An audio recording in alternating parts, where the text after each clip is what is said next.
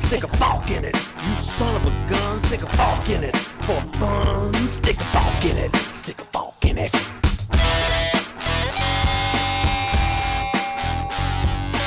Hello, Forkers. Esto es Soft Fork It, el único podcast que es padrino de una planta. Este es el episodio 81, Vomitorio. Hoy, en trucos de esos míos de supereficiencia, ranchos de dos pisos en los cuales, entre calor y cagar, nos deshacemos del pollo. Lo más rebuscado que he hecho en mi vida en internet. Full disclosure, yo soy accionista de Rocco. ¿Qué hora es, Alfredo? Eh, no sé. ¿Cuánto tiempo pasaste pensando esto? No, se me acaba de ocurrir, de hecho. Bueno, eres un genio. sí, no, realmente eres un genio.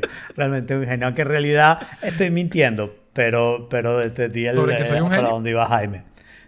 Eh, no, sobre eso no estoy mintiendo. ok, eso lo dijo Jorge. No, no puedo estar mintiendo sobre algo que dijo Jorge. Ajá, el- Jaime me hace esa pregunta porque la semana pasada descubrí un bug. Y es un bug, es un bug eh, cierto y de verdad. Está listado de los betas en iOS 14, que todos lo instalamos la semana pasada fielmente, ¿no? Y el bug es que el widget de reloj que se ponen los smart widgets, no sé cómo se llaman eso, los home screen widgets es el nombre, ¿no? El widget de reloj, cuando lo ponía en Miami, retrasaba. Y lo estoy diciendo bien, no es que tenía la hora equivocada, no. Cuando lo ponías tenía la hora buena. Y cual reloj de cuerda, que se te olvida darle cuerda, aunque está viejito. ¿ok?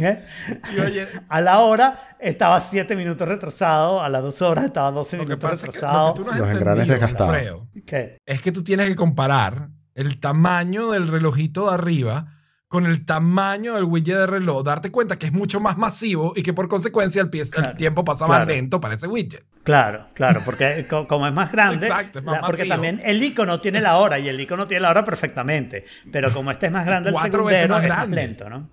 Pero Claro, lo, lo raro es que no era como, no, una diferencia de una hora exacta o de media hora No, no. con países que, que, que cambian el uso, el uso horario, sino que eran 10 minutos, 15, o 10 sea, minutos, pero además cambiaba, o sea, empezaba 7 minutos, después eran 12 minutos. Claro, el tiempo- Tal el cual tiempo- un reloj de cuerda viejito. Tal, no, tal cual el- el- la medición del tiempo de un objeto que tiene mucha masa se está moviendo en el espacio. De repente inventé la máquina del tiempo y no me di cuenta. ¿no? Yo creo que es un problema de relatividad más que un problema de, de un error o de un bug. pero fue un bug. ¿Cómo? ¿Que es un problema qué? De realidad, ¿no? relatividad, de relatividad especial. Sí, es un bug y lo saben. Lo que pasa es que no tienen claro cuándo pasa. Y te voy a decir lo que yo hice. Lo que hice fue que puse un reloj con la hora de Nueva York, que es la misma hora de Miami. Miami. Y ese funcionaba perfectamente en el mismo lugar. Yo te, yo te Ok. tengo que decir que el de la hora de Madrid va fino. Bueno, de hecho, Ok, Y entonces a lo ver, que... mi widget realmente ni siquiera es la hora de Madrid, perdón. Yo tengo un widget que tiene los cuatro relojitos y entonces tiene la hora de Bogotá, Miami, Santiago Londres. siempre ha estado bien. Pero yo estoy mi- hablando... mira cómo los quiero. Mira cómo los quiero. Que tengo Bogotá, Santiago, Miami y. Londres. Bueno, yo no tengo Bogotá. Sorry, obviamente. se sienta, pero no tengo Bogotá. tengo Tokio.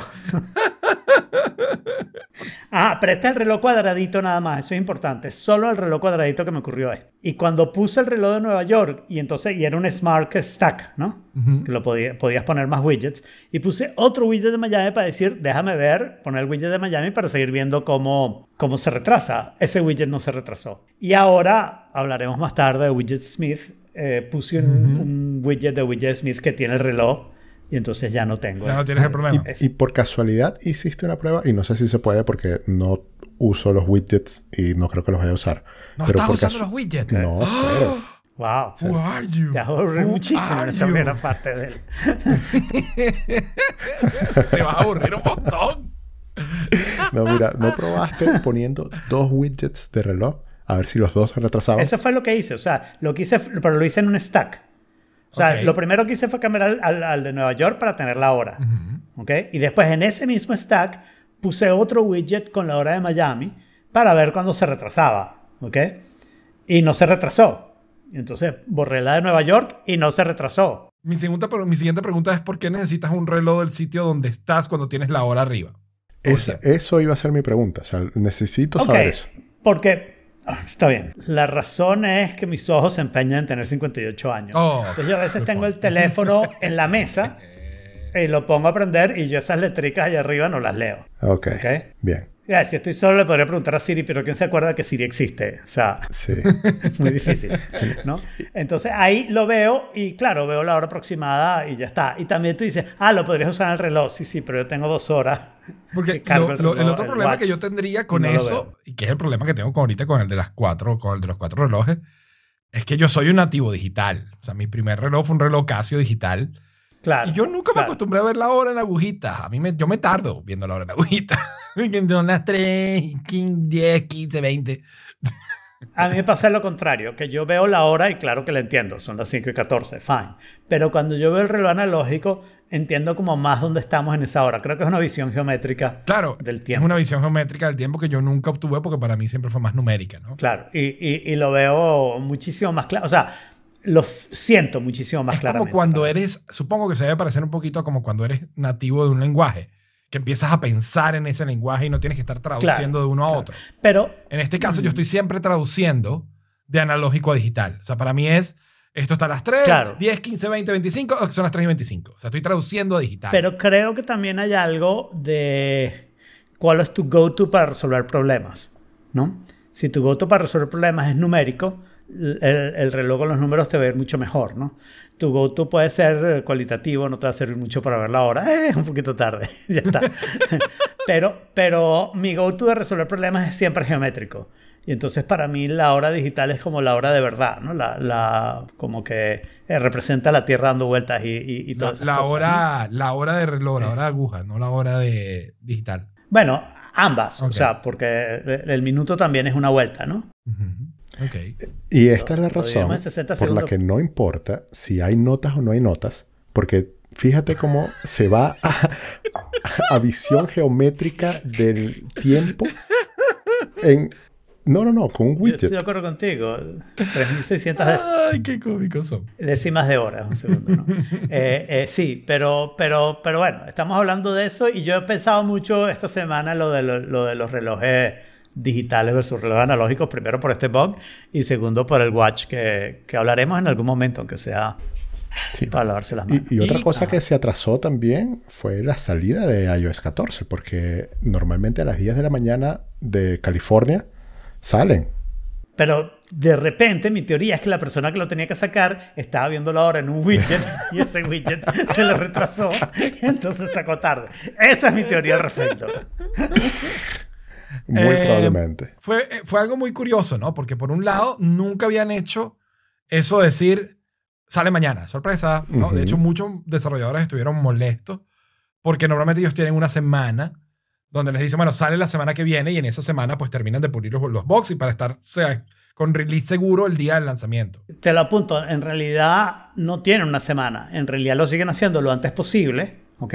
Porque lo quieren poner en review lo antes Porque posible para estar seguros que sale ese día. Exacto. Porque Sí, el review tarda. pero ahora adelantaron o aceleraron el proceso de review y estaban dándole go a todo el mundo y después revisando. Y yo creo que es hoy, de hecho, que están empezando a salir las aplicaciones en masa. O sea, yo hoy tuve 15 actualizaciones de aplicaciones. Claro. No, pero desde el primer día estaban haciendo actualizaciones muy rápido porque hay varios amigos desarrolladores que me dijeron lo que tardaba un día me lo aprobaron en horas. Que probablemente no revisaron un carrizo, pero bueno, pero lo aprobaron Claro. y estaban ahí. Estaban Y yo creo que el retraso también fue lo mismo. El retraso fue, vamos a fajarnos todo lo que podamos, dentro de que todavía sale mañana, para aprobar la mayor cantidad de aplicaciones para que la gente tenga algún widget que poner que ponga la hora bien y cosas estilo.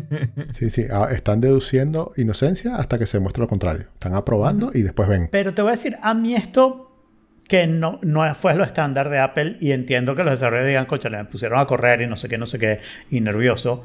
Eh, por otro lado, me parece que al menos Apple lo hizo bien en el sentido de que sí, los puso a correr y no sé qué, pero se concentró en aprobar las cosas y en, y en sacar el asunto. Lo que no entiendo es por qué lo hicieron. Porque no me pueden decir que es por devices, porque los iPads y los Watch no ha llegado el primero, creo yo.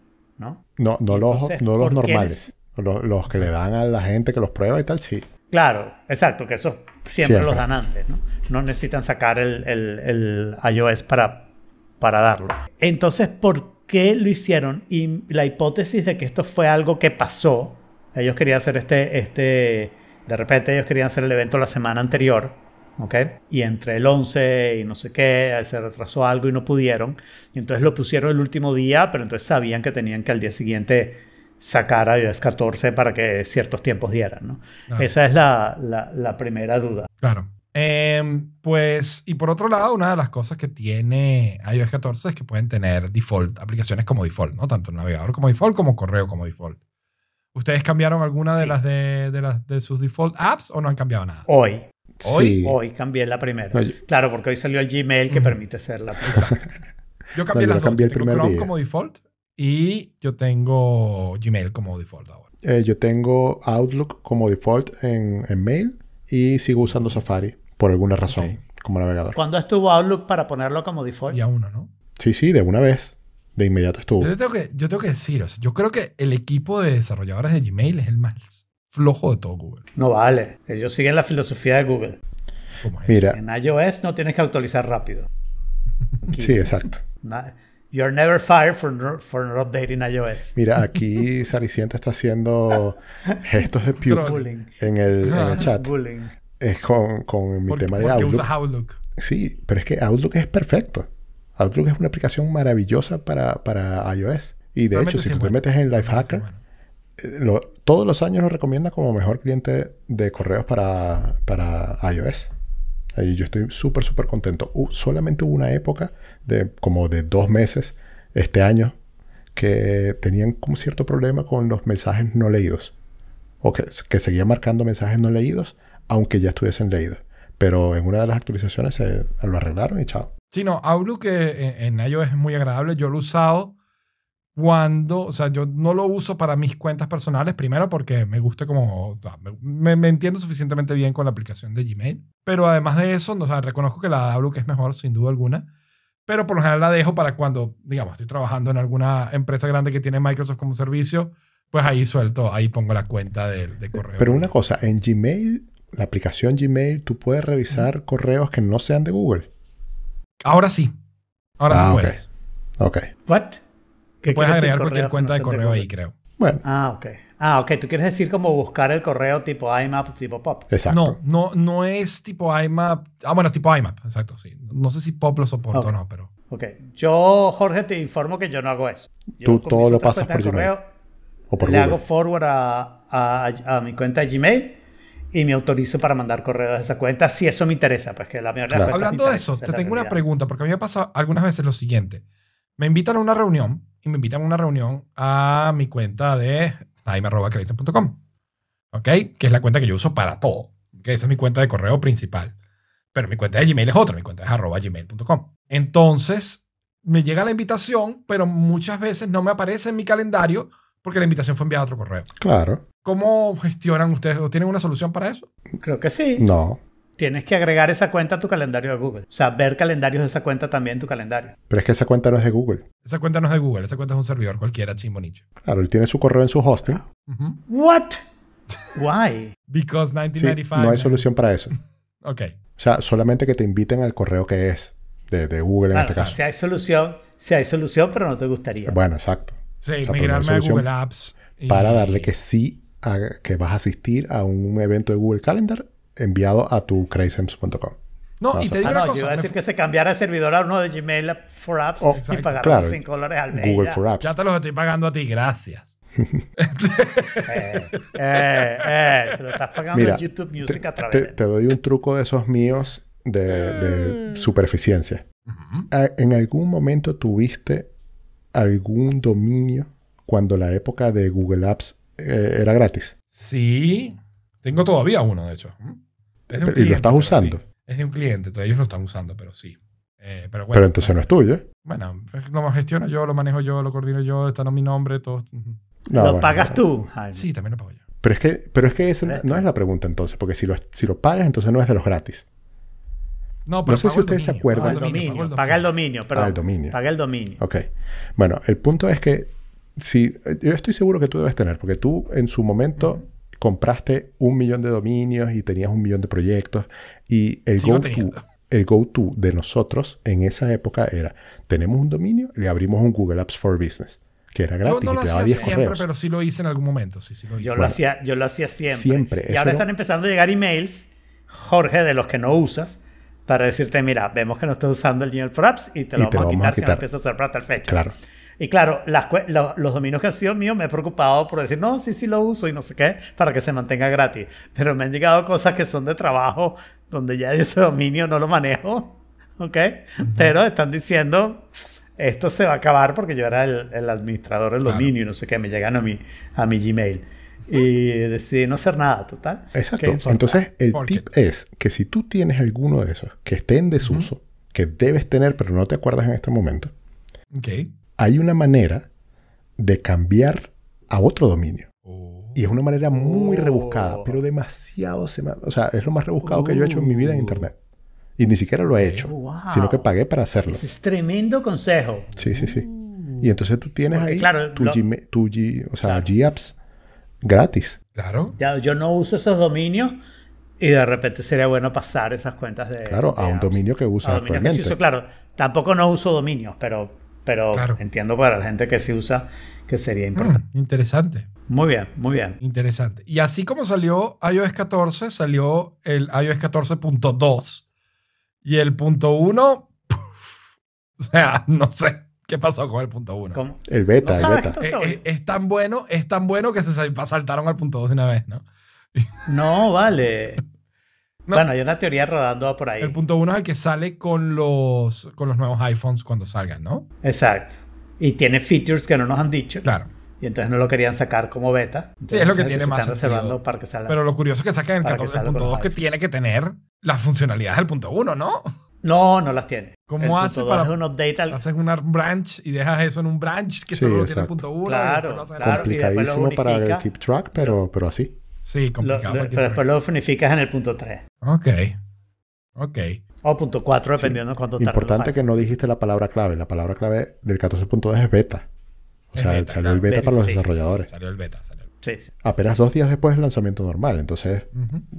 Lo cual otra- es neces- urgente y necesario porque una cosa que te digo, la gente habló muy mal del lanzamiento de iOS 13. Yo no recuerdo cuál fue nuestra percepción de iOS 13 cuando salió, pero no recuerdo que fuera particularmente Mierda. mala, no estoy seguro. No, era Sí. muy, muy malo. Sí. Sí, sí, sí. Inclusive si no usabas mail, si usabas mail era terrible. No, pero yo nunca usado mail, así que... si, si usabas mail era terrible, pero inclusive si no usabas mail, no, tenía una cantidad de, De cosas y de cosas bugs. raras y... Bueno, yo aquí Y- en, y en iOS 14 conseguí algunos bugs curiosos, ¿no? Tengo varios, varios bugs interesantes, algunos que han vuelto. ¿Ok?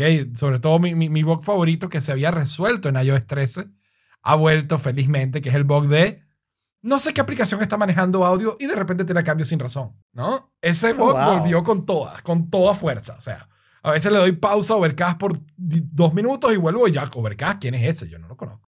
No lo conozco. ah, pero para ti eso había mejorado. Eso no se había resuelto básicamente en, en iOS 13 y ahora otra vez it's back. Mm.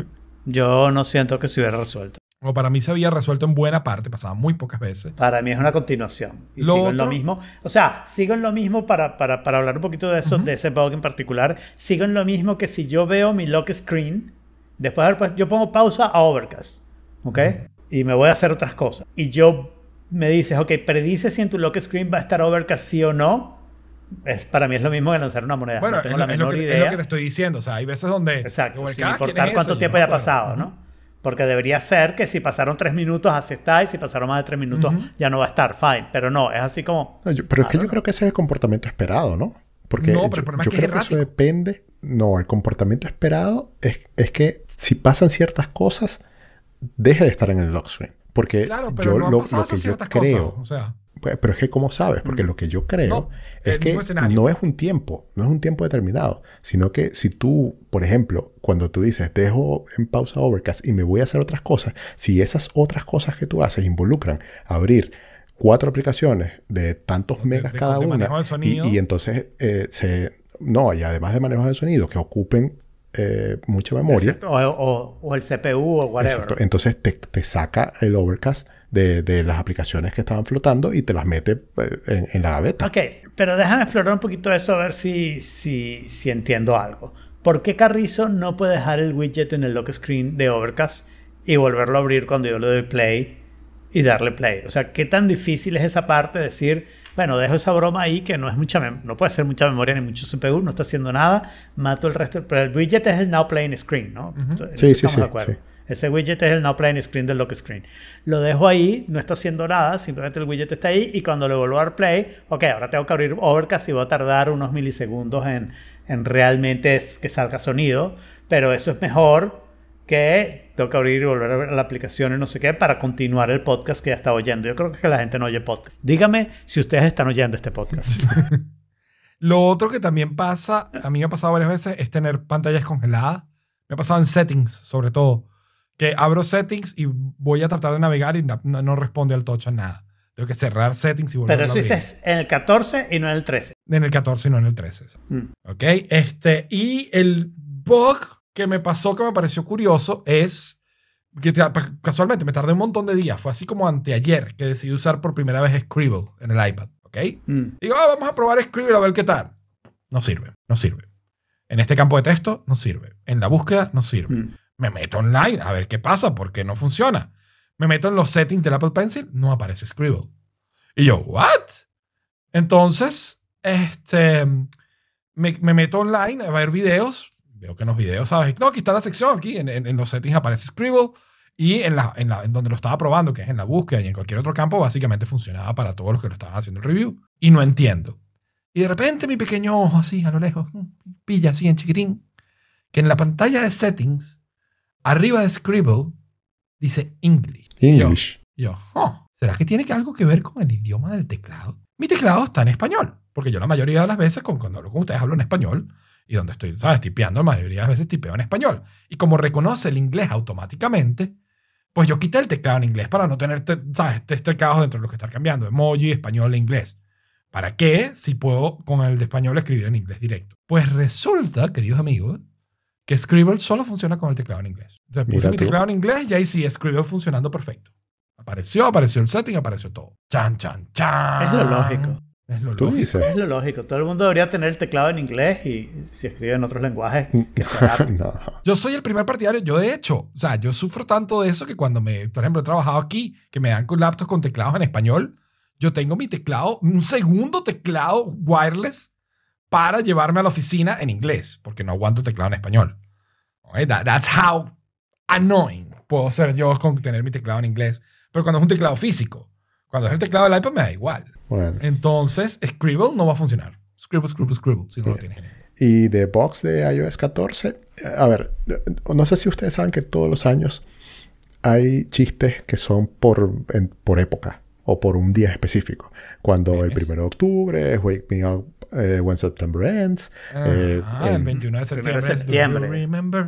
Ajá, exacto. El de mm, eh, la hija de Bicosí Day. y todas ¿De esas qué? cosas. Sí. La hija de Bicosí. Pero ya va, el primero, el primero de octubre el chiste es que eh, Get Billy Joe Up. Exacto. Ajá, exacto. Wake, up, Billy, Joe. Ujú. September. Exacto. Bueno, Okay. Entonces, todos los años, septiembre, en septiembre se ha convertido en mi chiste de iOS 12 es el nuevo iOS 11. iOS 13 es el nuevo iOS 11. iOS 14 es... Porque, porque siempre recuerdo iOS 11 como la peor experiencia ever de cualquier producto Apple que he tenido. Ok. Eh, eh, Mm. y, y esta vez con iOS 14 me pasó también, y les envié un video al, al grupo, que las notificaciones quedaban por detrás, o sea, en el lock screen, quedaban por Problema detrás de los botones de cámara y de linterna. Y, y no tiene sentido. O sea, eso No, normalmente, Un problema de layout, de Claro. laying out de the thing. ¿no? normalmente eso está como design, protegido. man. Good design. Protegido y ahí no se van las cosas por detrás. Ujú, pero, ujú.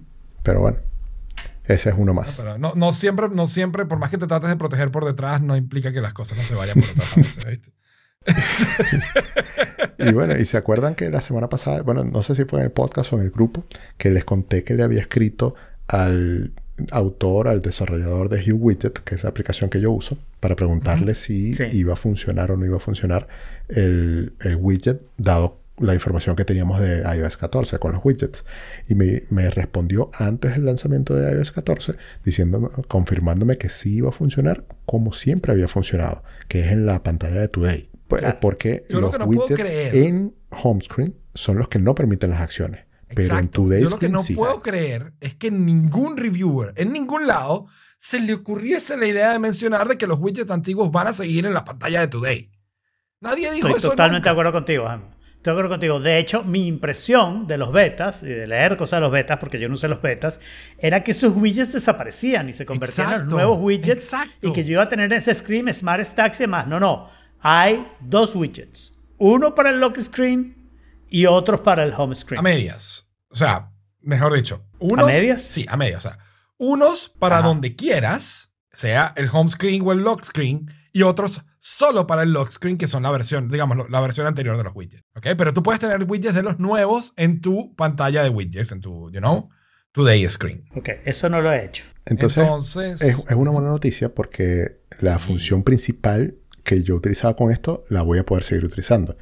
Y, y de resto me importan cero los widgets, tanto que no tengo ninguno. wow, no, yo por ejemplo, yo les quiero mostrar mi home screen, para que estoy muy orgulloso. Sobre Ah, todo los que están escuchando. Para todos los que están escuchando. que están escuchando. Yo tengo dos widgets del lado izquierdo, que son la parte, es la parte para mí más difícil de alcanzar porque yo suelo usar el teléfono con la mano derecha. Tengo clima y las cuatro horas, pero ambos son Smart Stack. Y en el de las horas tengo los reminders y las notas. Y en el del clima tengo las Apple News, tengo Siri Suggestions y tengo el contador de pasos.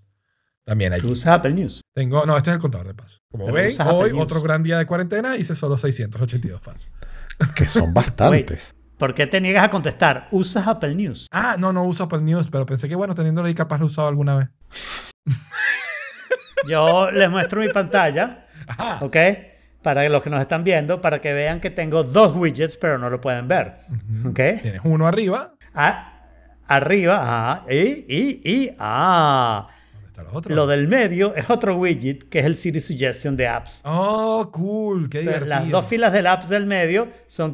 Y el de arriba es un Smart Stack que tengo weather, tengo batería, los relojitos, las, lo- las stocks de Robinhood, porque los widgets además es algo que cualquier aplicación que tiene widgets ahora vale la pena bajarla para ver. Totalmente para ver qué widgets. tienen, sí, estoy de acuerdo. Tengo Apple TV, tengo el de el de Widget Smith que hablamos ahora. Ese está cool, esa vista, está muy cool.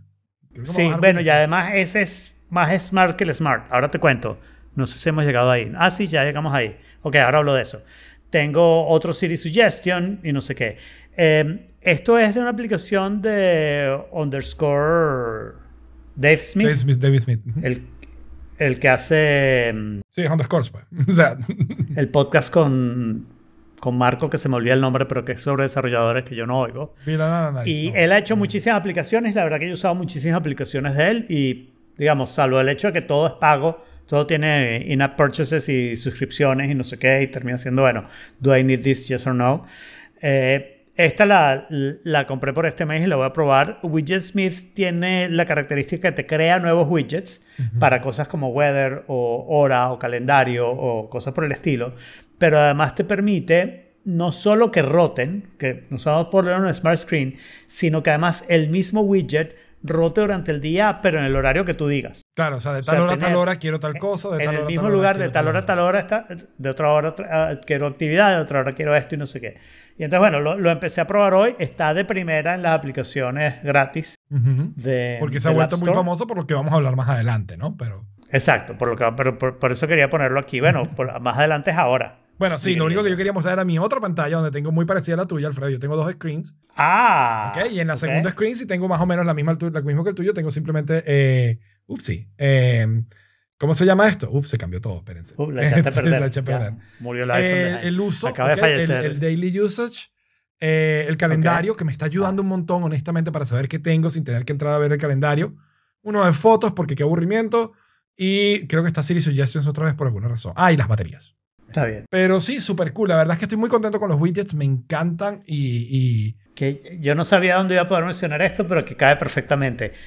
A mí me gusta tanto el otro feature de iOS 14, ¿cuál? que, ¿cómo se llama? El, el, app, el App Library, ¿ok? Uf, Que yo solamente tengo una pantalla y mi siguiente pantalla es el App Library. Bueno, yo tenía, yo siempre tuve tres pantallas, ¿no? Dos pantallas de aplicaciones que uso y la tercera con carpetas con todas las aplicaciones. Tú debes haber visto mi home screen y alguna vez me lo habrás criticado, Sí. ¿no? No, no, Bueno. al, al contrario, yo agarré esa es idea. default. pero hice una sola pantalla, Ok. carpetas con todas las aplicaciones y, y Y ya. listo. Bueno, Y claro, el App Library es mejor que eso. el App Library es la versión mejorada de eso, exactamente. Claro. Y lo que yo no sabía es que tú puedes eliminar las aplicaciones. Decirle, no, no, ponla solo en el Solo App en el App Library. Library. No me la mandes en ningún lado y ya está. Puedes decirle, cuando me baje nuevas aplicaciones, pónmelas nada más en el App Library. No las quiero. Ah, eso las- no lo he hecho. Eso está muy Eso cool está también. en settings. Eso lo haces en settings, sí. Lo entonces, único yo lo que tengo son... Ajá. es la forma en cómo organiza las categorías. O sea, para mí, por ejemplo, Productivity and Finance es así como dos cosas que yo no mezclaría nunca. Yo prefiero mi Finance por mi lado y Productivity por el otro. Y al final termino teniendo una lista de aplicaciones gigantesca en Productivity and Finance porque que, que nada más no entiendo por qué están juntas, ¿no?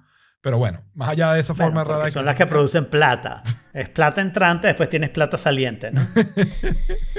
que es shopping and something else Yo también. lo escucho a ustedes También hablar dos cosas. bien de los widgets de la library. Y yo digo, entonces. ¿por qué estaba emocionado yo la semana pasada para instalar el iOS 14 si no estoy usando No nada de sé, porque no lo estás usando para nada, muchacho. Sí. Sí. Ah, Yo ey, creo que y te lo mejor de la vida, perdón, lo mejor de la vida es el backtap. El backtap, más nunca tuve que estirar el dedo hasta llegar hasta arriba al control center. O sea, double tap y, y- y me sale el, el- ¿cómo se llama? El control center y perfecto. Ok, te pregunto, ¿no lo has activado por error? No, activé por error. O sea, sí se me disparó por error, por ejemplo, cuando lo pongo sobre una mesa. Ajá. Como que a veces tú, tú das, dos toquecitos y... el- el- por Claro. ejemplo, hoy me tomó un screenshot porque tengo el triple tap con screenshot. Yo repente, intenté, yo foto, intenté ah, el screenshot con double tap.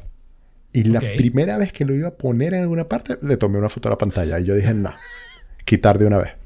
Ah, no, Tampoco voy vale, a usar ese feature. Intolerancia, pero qué intolerancia. Es maravilloso. Ah, Pero es que mi flujo actual está bien con el teléfono. No, no necesito cambiarlo. Está viejo. Porque te estás poniendo viejo. Está viejo, carajo. Puede ser. Y entonces, eso nos lleva a lo que ha sido la tendencia esta semana, que es el hashtag iOS 14 Homescreen. ¿Ok? Eh, al parecer, hay una forma utilizando shortcuts para crear eh, iconitos, ¿ok? Que tú puedes utilizar cualquier imagen como icono para abrir cualquier aplicación. Eso, sumado a las dos aplicaciones, a, a WidgetSmith y otra aplicación que se llama creo que Color Widgets, que te permiten colocar, a diseñar tu widget con los colores que tú quieres, la fuente que tú quieras.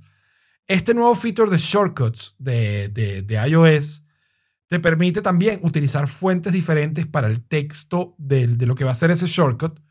Y entonces le está permitiendo a la gente crear sus propios iconos para lanzar aplicaciones y ponerles la tipografía que quieran y poner el arte que quieran. Pero déjame decirte, eso se podía en iOS 13. Yo creo que se podía en iOS 13, Porque- estoy casi seguro. Lo que está, lo- es que bueno, es que lo que estás haciendo es crear un shortcut, ¿ok? Y dándole su propio icono a ese shortcut. Y ese shortcut todo lo que hace es llamar la aplicación. Lo que puedes hacer en iOS 14 es eliminar la aplicación y mandarla en iOS Library.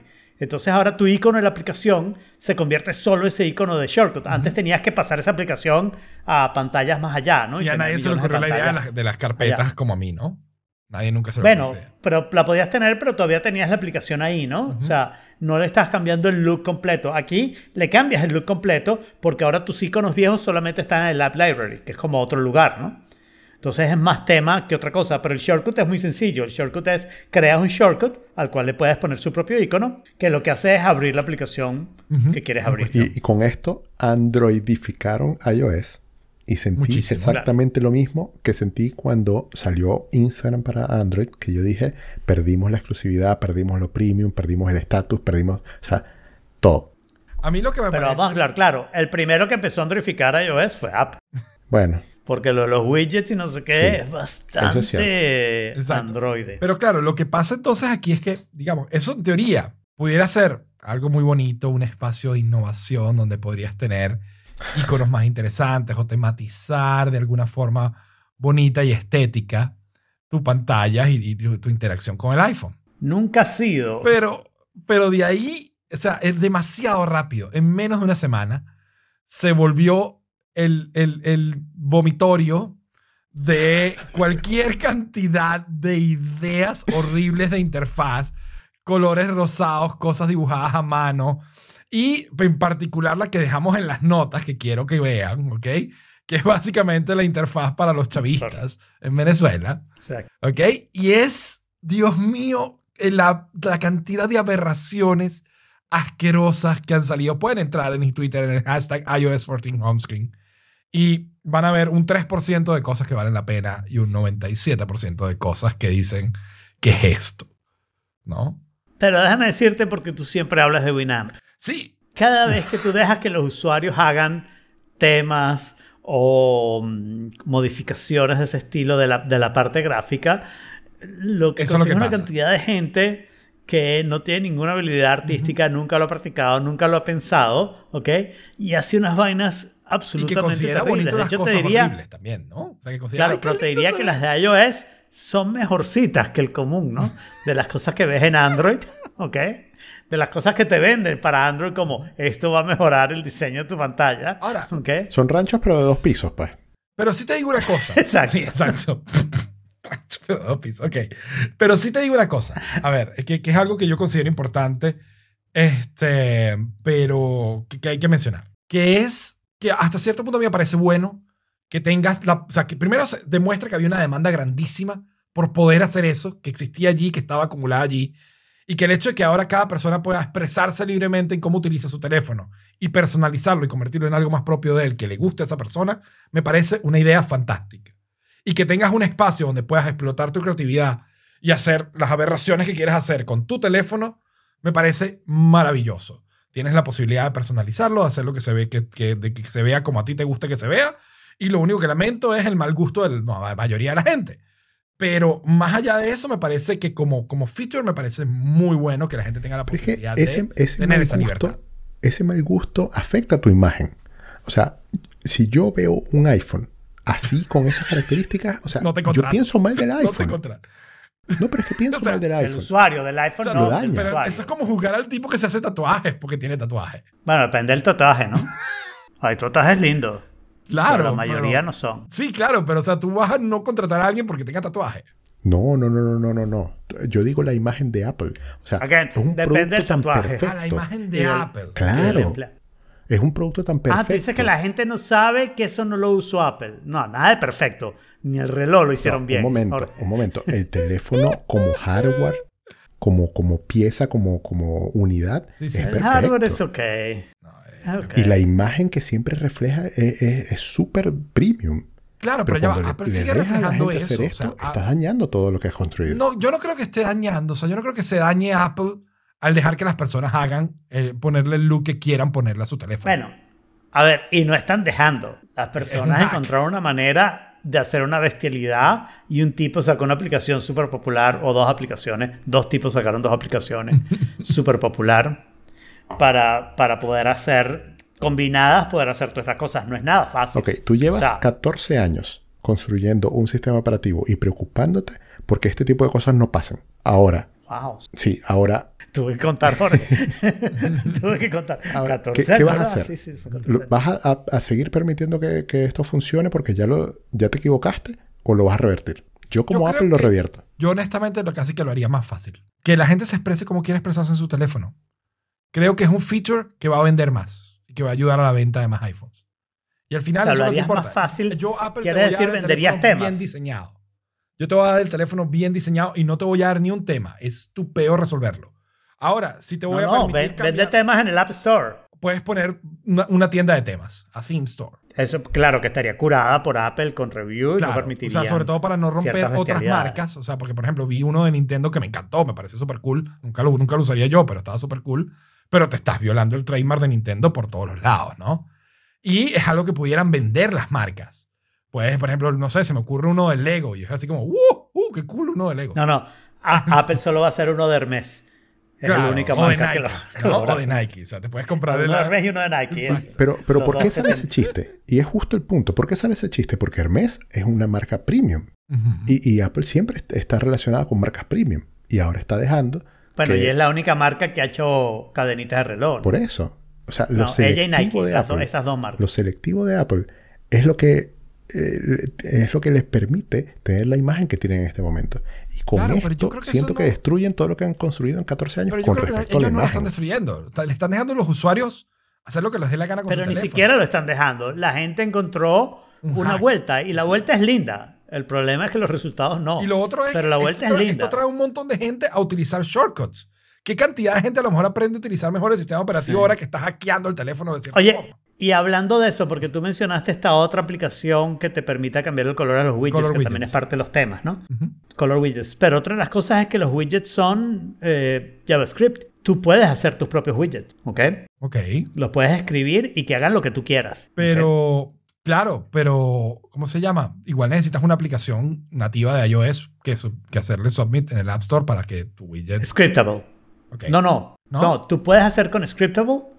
Scriptable. Tú puedes hacer Ah, correr en JavaScript, ok. Y hacer tu propio widget y, y, correr... y- y diseñas tu widget con tu propio JavaScript si sabes usar JavaScript lo suficiente para que sea peligroso. Y yo creo que esto, No, pero eso puede ser buenísimo, por ejemplo, Eh, para supervisar un servidor que estás viendo y quieres ver el claro, uptime. sí, sí, cualquier tipo de ese, cualquier cosa de ese tipo que quieras hacer. El, y, y- y además yo creo que esto explica por qué los home screen, esto estoy hablando de los home screen widgets, perdón que estoy diciendo widgets sin diferenciar entre los other screen widgets a los home screen widgets. Y, y este, mm, estos home- esto explica por qué estos home screen widgets no pueden hacer más acción que abrir una aplicación. Claro, porque son demasiado Porque si abiertos. pudieras por hacer una lado. acción y lo mezclas con JavaScript, estás destruyendo todo el sandboxing que Apple ha construido durante Exactamente, sí. 14 años, como estamos viejos. Si los haces demasiado abiertos por el otro lado, tienes que cerrarlos. El por- sistema operativo más nuevo que uso tiene 14 años. No, el que, el que más nuevo que usas tiene como dos, que es iPadOS. Que te digo, eso es otra cosa que me molestó un poquito. La distancia que hay, que está empezando a ver entre iPadOS y, y- y iOS. O sea, que los widgets no los puedas poner en el home screen del iPad, lo entiendo porque es una cosa de tamaño. O sea, cuatro, el espacio de cuatro iconos en el iPad es mucho más grande y es diferente entre, entre landscape y vertical que el espacio de cuatro iconos en el iPhone, ¿no? Entonces yo puedo entender que el tamaño de los widgets es un problema en el iPad. Pero que no puedas poner ninguno, que no existe una solución alternativa para eso, me parece súper triste. Otra cosa que me deprimió un montón, por ejemplo, la búsqueda de emojis del teclado, el teclado que ahora te permite buscar emojis, no está en el iPad, no tiene esa función en el iPad. Una cosa que es de iOS 13 es que el, swipe para poder escribir, que lo tiene el teclado, creo que es de- desde iOS 12 incluso, el swipe en el iPad no sirve. Entonces, hay una distancia, cada vez hay más distancia en funcionalidades que son básicas, que no tienen por qué no estar en el iPad, ¿no? Y que me da un poquito de lástima que se pierdan. Pero ahí la pregunta es si es algo que no estamos viendo, ¿no? Si hay una razón por las cuales esas no están. ¿Por qué el App Library no está en App iOS? De repente lo consideran menos útil, no que App tenga Library tantas aplicaciones en el iPad. Eh, no sé, lo- los home screen widgets funcionan distintos porque esos están mezclados, ¿no? En la primera página del iPad, tú tienes los home screen widgets en una partecita arriba y después tienes los demás, ¿no? Que bueno, también puede ser en home screen widgets, pero, pero como que el- esos principales que si hace suficiente scroll solo se ven eso, están mezclados con los otros, ¿no? Sí, sí, definitivamente. Pues no sé, o sea, ahí, ahí se empieza a ver una distancia que, que, que, ah, empiezo a, como a, a causarme un poquito de fricción, ¿no?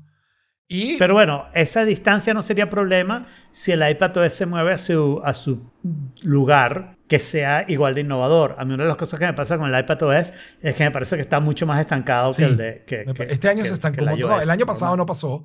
Sea, podemos dar, Claro, y podemos de pensar repente eso es lo que van a de hacer. dos años, ¿no? TikTok, Sí, TikTok. eso, eso. Va- va- vamos a ver si hacen TikTok. Jorge está bravísimo con nosotros porque no estuvimos de acuerdo con él. Jorge, yo estoy de acuerdo contigo. Lo Pero que yo creo estoy es que la medio de acuerdo imagen- con él. Yo también. Lo que creo es que la imagen Estoy de Apple de acuerdo no con él. Lo que yo no sé, bueno, eh, y yo en cambio, estamos en las tres posiciones, pues. Jorge cree que la imagen sufre, Jaime cree que la imagen sufre, y yo no sé si la imagen sufre porque no sé si la gente que ve esas pantallas, que obviamente se ven distintas al iPhone normal, van a pensar, ups, qué horrible lo que hizo Apple, o van a pensar qué horrible lo que hizo esa persona. Y no lo sé, creo que depende un poco de qué tan comunes sea, mm, que, que pase en el futuro. Claro. Creo que No, y lo que, lo que dice Saraí and en el see. chat es perfecto, ¿no? Es como que agarres un Rolls Royce y le pongas vinil de Hello Kitty. Pero pues es tú que- lo que vas ¿Qué a pensar es que Hello gusto Kitty? tiene el ¿Qué dueño ese Saraí carro. en contra de Hello Kitty? No, un momento. A Hello Kitty no me lo toques. ¿ok? Hello Kitty, eh, no hay ningún problema. Hay un tema de iPhone de Hello Kitty. Seguramente existirá dentro de dos Sí, minutos. claro, No, tiene- Saraí, perdiste punto. Hello Kitty es la reina. O sea, Hello Kitty es sagrada. Pero, pero mira la diferencia, porque yo también pensé, lo primero que pensé fue en un carro. Y en que lo puedes pintar de un color horroroso. O Pero es, que, pero es que eso, tú, no, tú como empresa, como, como Rolls Royce, como Ferrari, como lo que sea, tú no lo puedes controlar. En cambio, en A- Apple como empresa sí puede controlar y sí había venido controlando durante todos estos años que alguien no pintara de verde el, el, el sistema Claro, pero tú no culpas al Rolls Royce de que, de que este tipo pintó su carro de verde. Porque no lo pueden controlar. Claro, vamos, pero vamos a ponerte una cosa. No culpas a Apple de los estuches horribles que la gente Ajá. usa con iPhones. Entonces, la pregunta, la duda que yo tengo es si, vas si la gente común, no tú, si la gente común va a culpar a Apple de Claro. esos iconos rarísimos que se vean o no Apple. Y yo creo que es un toss-up. No, no lo veo muy claro ni para un lado ni para el otro. Creo que depende de cómo evolucione eso y cómo lo ve la yo gente y un poco cuál es la actitud de Apple, ¿no? Incluso en ese particular soy hasta más purista. Para mí, no solo es que tu estuche sea bonito o feo, es que si tienes un estuche eres un niche. Yo uso mi teléfono plain, simple, el pelado, porque el diseño es tan bonito que no debería llevar estuche. Sí, y yo por esa razón uso estuche transparente porque, Yo uso un porque lo estuche de respeto, Apple. Pero quiero tener mantenido, o sea, tener mantenido, quiero mantener mi teléfono eh, en buen estado. Sobre todo Claro. porque yo siempre pienso que mi teléfono en algún momento va a ser vendido. Y, y- y lo cuido para eso, ¿no? El mío, yo, yo he comprobado a lo largo de los años que se mantiene prácticamente en tan buen estado como, como si tuviera un estuche. Así que no, no sufro, y, pues, ¿no? y con respecto a lo que dijiste de los forritos, no hay nada que yo diga, o sea, cuando yo veo esas cosas, yo, yo digo, esta gente no se merece un iPhone. Y es cuando le ponen el- el- la cosita esa de atrás para los dedos. Para La- que- el para agarrarle- circulito, el circulito Mira, para agarrar Te puedo a- mostrar, a, un me encantaría mostrarte. Es más, me encantaría que Saraí le hago el reto en vivo. De que muestre el estuche que me mostró el otro día que compró. ¿Cómo lo puede mostrar? No sí. sé, que, que ponga la imagen Ah, en pégalo, en las episodio. notas. Que lo pegue en Pégalo las en las notas del episodio. Yo me encargo de compartir el enlace si quieren. Es un estuche, Jorge. Te lo voy a describir porque yo creo que vale la pena describirlo. ¿Ok? Es un estuche que, primero, el, el forro como tal es como de piel de culebra, blanca. ¿Ok? y ese anillito que tú dices que agarra el dedo es como el- la, la- la- la cosa para tocar la puerta en una puerta antigua. Ok. ¿Ok? Con un león dorado. Nice. ¿Ok? es, tiene que ser probablemente el estuche más feo que yo haya visto en mi vida. Y lo peor Pero- de eso es que eh, eso no es una pieza única. No lo hicieron a mano, hicieron uno. Eso fue producido en masa en China. Y seguro se Y debe vendió haber montones. Exacto. Y seguro se vendió montones y es buenísimo en venta. Y le encanta a un montón de gente. Pero, pues Sí, a mí me impactó. pasa lo mismo cuando veo MacBooks con calcomanía. Y yo sé que Alfredo tiene. Porque te. O bueno, Tenía. tenía. Con la bomba. Explotó. No, no, no explotó. no explotó. ¿Será que tapas con, la, Pero con una calcomanía tapaste alguna de las, ven- de las ventanitas de No, ventilación? vale, solamente estaban arriba y atrás en la pantalla, Ok. no estaban detrás. Pero no sé, o sea, sí, hay gente para todo, sobre todo en China. Hay gente para todo, sobre todo. en China. Eh, y con respecto a Big Sur, a Big Sur, ¿qué creen que va a pasar? O sea, ¿cuándo sale? Buena pregunta. No dijeron. Por eso no dijeron nada. Depende, yo creo que depende de que pase, o sea, a ver, yo creo que Apple va a hacer uno o dos eventos más, ¿ok? Al menos uno, porque Sí, uno sí, creo que va a sacar un iPhone este Claro. año, ¿ok? Eh, pero de repente hace dos eventos más. Y lo natural sería que el próximo evento, no sé cuándo va a ser, pero el próximo, digamos que en octubre, sea de iPhone. Y el siguiente evento, digamos que en noviembre, sea de Max, ¿no? Y entonces de repente dejan Big Sur para noviembre, porque ¿qué les importa? Noviembre, wow. Me parte el corazón. bueno, es que sentido. acuérdate, acuérdate, 3 de noviembre es la elección. Yo no creo que dos semanas antes o semanas después Apple quiera sacar un evento. Sí. Entonces yo veo a Apple haciendo uno el 15 de octubre y otro el 15 de noviembre. Ligándola que el 15 de noviembre nos sigamos enfrascados entre Corte Suprema y, Claro. y votos electorales y el Congreso y bla, bla. Yo no creo que Apple le- le- se, se pare tanto por las elecciones americanas, no estoy seguro. Yo sí creo. La atención de la gente va a estar muy, muy concentrada en otra cosa. Y no tiene sentido que, que hagan, a pesar de que el evento es simple, ¿no? Es solamente hacer unos videos que de repente ya los hicieron. Mm, sí, los videos tienen que estar hechos. O sea, yo lo que creo es que va a salir honestamente con el, con el iPhone. Hacen el lanzamiento del iPhone y dicen, ah, y por cierto, pues va a estar listo mañana, Big Sur. Esa es mi teoría, que sale para el evento. ¿no? Em, pero bueno, eh, mientras no le pongamos... Yo no creo que Apple vuelva a hacer eso. Yo creo que Apple va a hacer las cosas con bastante más tiempo. Sobre todo porque creo que el iPhone y, eh, y las Macs van a tardar mucho más en, que las en ¿verdad? salir. En, entre, entre que las anuncian y que las puedas ordenar y que, realmente claro. estén en las manos de la gente. Mm. Ese, ese tiempo va a ser mucho más grande. Porque el reloj lo podrías preordenar y el iPad los podrías preordenar el mismo día y llegaban una o dos semanas después. O sea, mi reloj ya está en shipping. Que me compré un WatchOS 7. 7. No, bueno, No, te compraste un, un Apple Serie Watch. 7. Con seis. Apple Watch. 7. Exacto. Eso, un No, con el Watch WatchOS 7. Con el WatchOS 7, seis. exacto. Con WatchOS 7. Está clarísimo. Y bueno, y le instalé WatchOS 7 a mi Apple Watch Es un Watch 6 Cuatro. con WatchOS 7. Exacto. Pero no, yo ahorita tengo un WatchOS 7 con un Watch 4. Ok. Le instalé. y, y- y bueno, las funcionalidades que tiene son algunos nuevos faces. Eh, tiene el particular de GMT, que a mí siempre ha sido el face que más me gustaba en los relojes analógicos. El, el G- el GMT, que es un reloj que te permite poner dos horas. Una recorriendo 24 horas y la otra normal recorriendo 12 horas. Entonces puedes ver las horas en dos lugares simultáneamente. Y, es una idea súper linda. Y bueno, y, pero no tiene mucho. Una de las cosas que sí publicitaron bastante fue la de lavarse las manos. Y tengo que decirles que lavarse las manos no funciona. Ok, ¿por qué O no sea, funciona lavarse las manos? El detector de lavarse las manos, en, Ah, el en del iOS. miércoles pasado pensando que es hasta con hoy. al coronavirus. Y yo, ¿what? No, no, no, olvídate del coronavirus. WatchOS 7 se supone que te va a detectar cuando te estás lavando las manos y te va a contar 20 segundos. De las- del miércoles pasado para acá lo ha, detec- eh, ha detectado que me estaba lavando las manos unas 14 veces. De esas 14 veces, solo 3 veces contó hasta 20 bien. ¿ok? ¿No sabe Un contar hasta veces 20? a- ¿Tú puedes Bueno, explicarlo no de es tu widget? continuo, no es continuo, no ya va, porque yo lo que creo que está tratando de hacer es, si dejo de oír el ruido, paro de contar, ¿ok? Pero el ruido que quiere oír es un ruido muy específico, ¿ok? Que es cuando tienes las manos debajo del agua y las estás frotando una contra la otra. Ok. Ahora, a veces separas las manos para volverlas a frotar y entonces el reloj se para hasta que vuelve a oír el ruido y lo detecta, ¿no? Esa es, esa es mi hipótesis de Y lo que está pasando. desde cero. A veces lo detecta. No, no, se queda parado hasta que oye el ruido correcto, entonces vuelve a continuar. Pero la mayoría de las veces se queda parado, yo sigo lavando las manos y me regaña porque no me lo ve 20 segundos las manos cuando en realidad sí lo hice, ¿no? Otras veces está diciéndome que estoy lavando las manos y en realidad estoy lavando los platos. Pues yo y te no hay manera de decirle, no, mira, estoy lavando los platos, o no, mira, sí me lavé las manos. Hay veces que llego a la casa, hay un setting, el setting de, lavarse la- de detectar lavarse las manos está off. Te digo Tienes una- que ponerlo Yo on, te digo una cosa. Ya va, ya bájame, ya va, Perdón, déjame perdón. terminar. Yo sé que quieres contar tu chiste, pero guárdalo, escríbelo para que no se te olvide y, y déjame terminar. Go ahead. Y hay otro setting que dice, ok, recuérdame lavarme las manos. Y ese es cuando sales y vuelves a entrar en tu casa, te dice lávate las manos. Y en ese momento debería ser, ser el más fácil para lavarte las manos. De hecho, debería haber un botón que dijera, ok, sí, me estoy lavando las manos ya. Y no, no te detecta lavarte las manos. Adelante, Jaime. Ok, no, yo lo que te iba a decir que es que, no, esto no es tanto un chiste, pero es que es gracioso, es que Google Home te ayuda a lavarte las manos mucho mejor. Ok, yo no sé si lo has probado.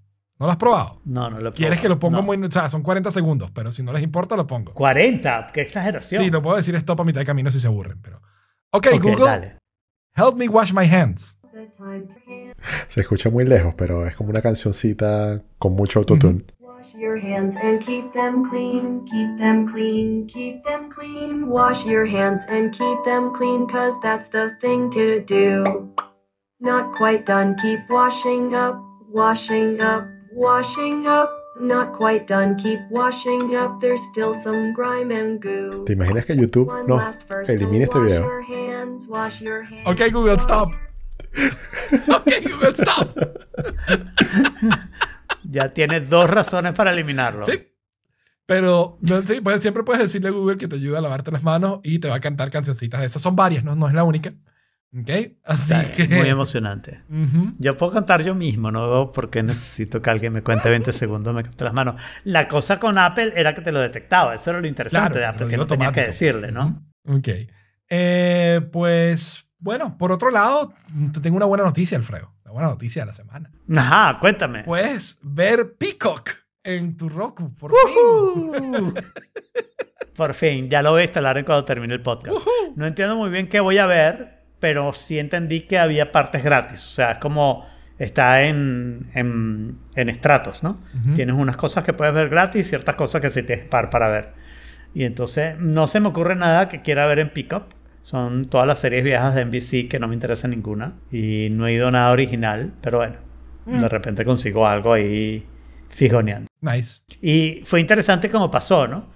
Porque el viernes pasado Roku le dijo a Peacock, ah, mira, Peacock, eh, a Peacock no, pero a NBC, que es el dueño de. Peacock, le dijo a NBC, mira, tus aplicaciones eh, eh, se les vence la licencia, pero lo que vamos a hacer es extenderla. La licencia de aplicaciones de esas que, que si tenías NBC porque tenías cable, te podías hacer login y password y veías NBC, ve- veías cosas de NBC en la aplicación, ¿no?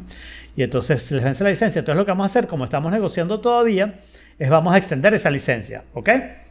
Y NBC le dijo, no, no extiendas la licencia, quita las aplicaciones que yo tengo y ya hasta que terminemos esta negociación. Wow. Y Roku salió un comunicado, eh, full disclosure, yo soy accionista de Roku, sacó un comunicado gigantesco diciendo, eh, las aplicaciones en VC son menos del 30% de lo que ve la gente en Roku, bla, bla, bla, bla, bla. Y a las 24 horas, pico que está en Roku, ya todo está chévere, negociamos bien y, y bueno, y ya está, ¿no? Entonces, eh, ahí quedó eh, Peacock, Peacock. y NBC en Roku.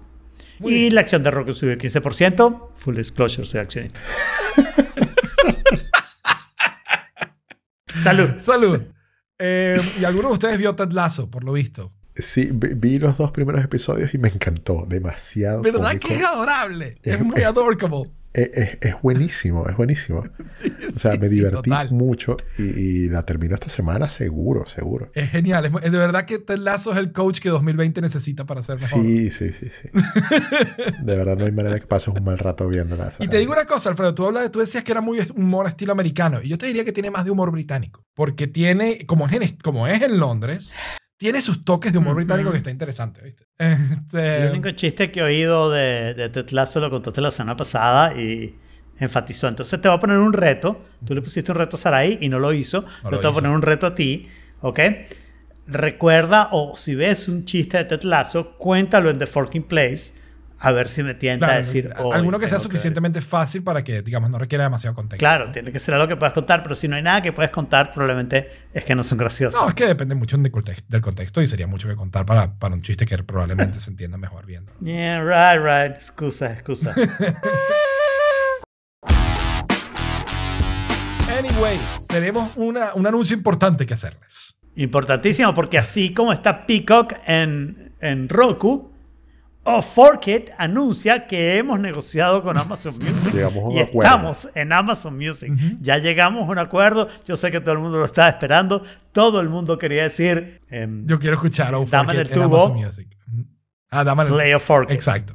Sí, Eh, para no decir la te digo palabra. una cosa, o sea, ¿alguno, Alexa, Play of Forkit. Oh my God.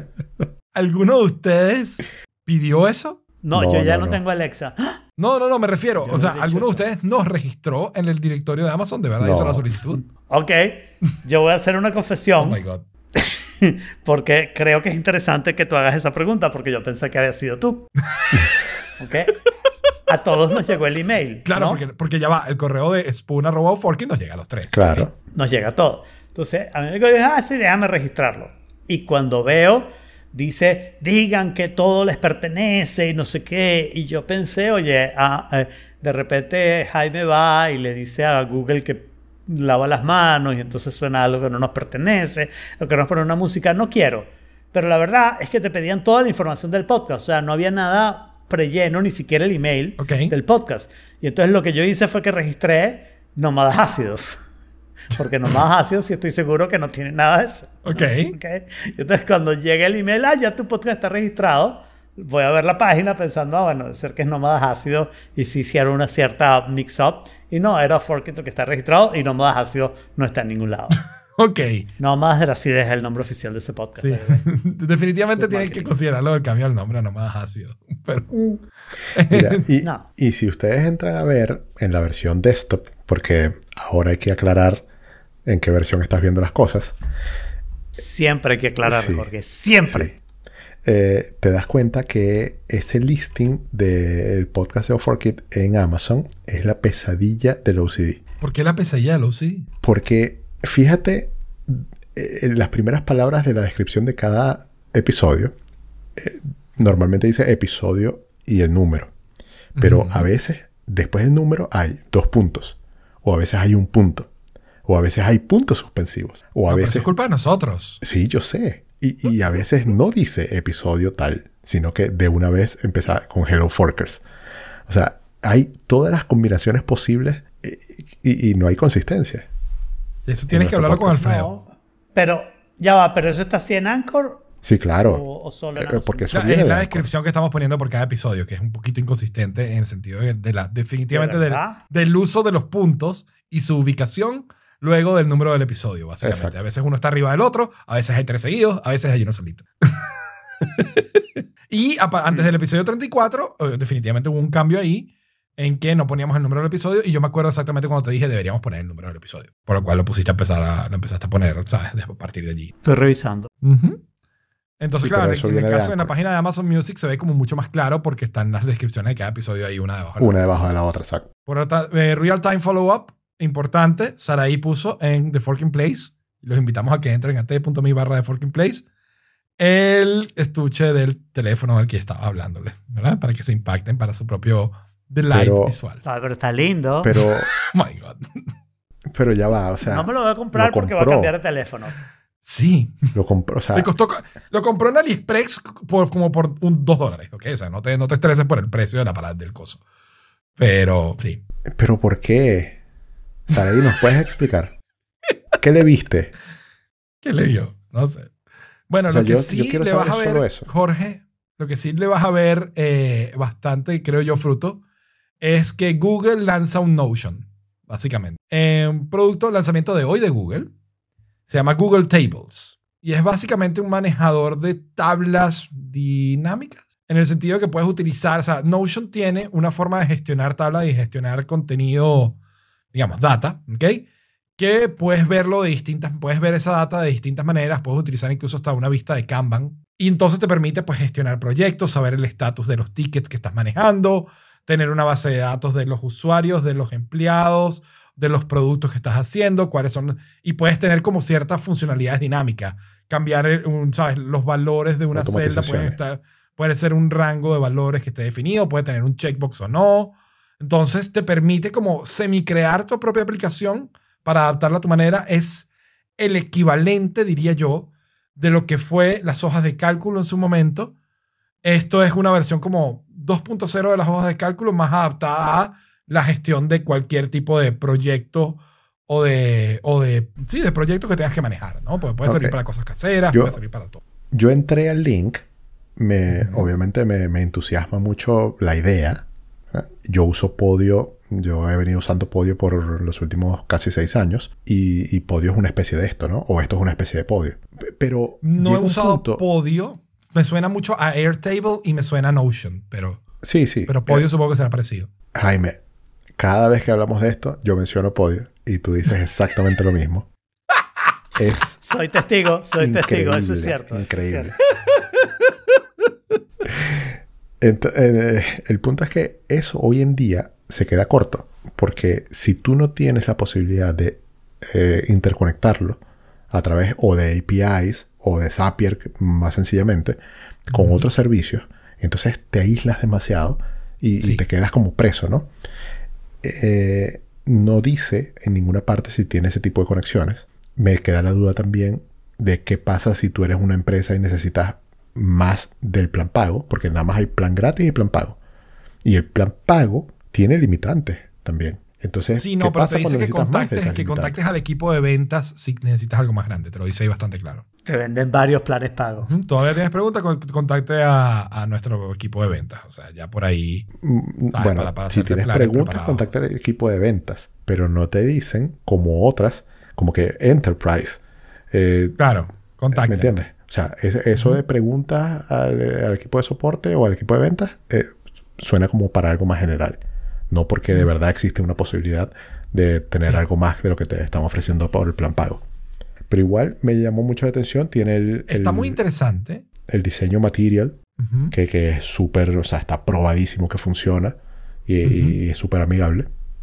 Y se ve chévere. Quiero hacer una prueba gratis. Yo lo quiero probar a ver qué tal, porque yo hasta ahora no he tenido la necesidad de utilizar herramientas de este tipo. Siempre había pensado que si necesitaba algo de esto me iría a Notion de una. Ok, ahora pues te voy a decir que consideraría podio, pero te aseguro que en 24 horas se me olvida. No te vas a acordar, Claro. Que no sé por existe qué serán bien pichirres esa gente, porque nunca me acuerdo de ellos, la verdad. Este, pero pero la- se ve interesante lo que tú dices de, de la conectividad, es importante. Y lo otro es que está tan, como tan en beta que incluso el URL es un poco raro. Y lo que me preocupa a mí es qué va a pasar en unos seis meses, si Google se va a acordar de que esto existe, si va a ir al cementerio. ¿no? O sea, tengo hoy en día mucho menos confianza en, en que esto va a estar disponible para siempre, ¿no? Exacto. Y entonces, pues, Para siempre. O sea, no, no, no. Si está disponible para siempre es porque realmente Google se olvidó. Lo que te aseguro es cualquier feature que esto debería tener, Google no lo va a hacer o lo va a hacer después de 12 meses de que debería haberlo hecho.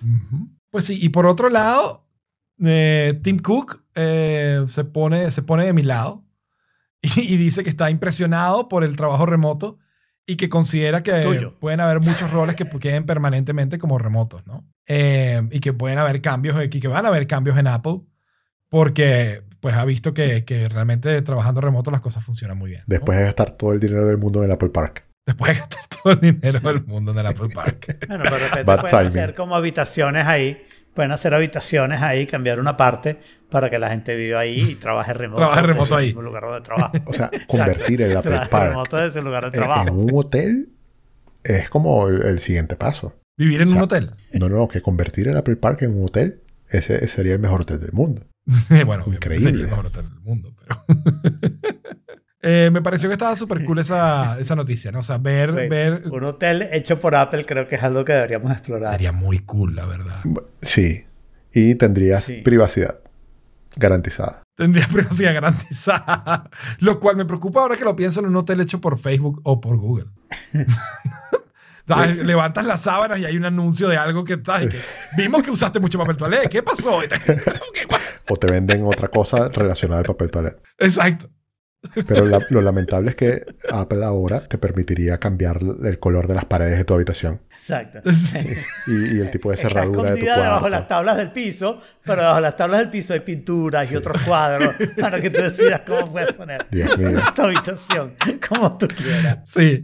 Y entonces, y también te imaginas que, ¿sabes? y que todos los años vienen y, y va a ser una renovación de, la, de, la, de las habitaciones. Y entonces ahora es habitación 15, habitación 16, habitación. Y los primeros días después de la renovación funcionan un poco mal. Y por supuesto sería habitación. ¿no? no habitación, sino habitación.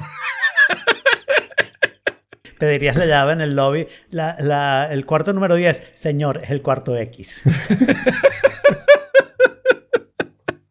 Cuarto X. O al revés, whatever. Exacto. acuerdo. Por supuesto, habrían aplicaciones pro, o sea, habitaciones pro y habitaciones mini y habitaciones Amateur. hair. Las habitaciones hair no ves el piso.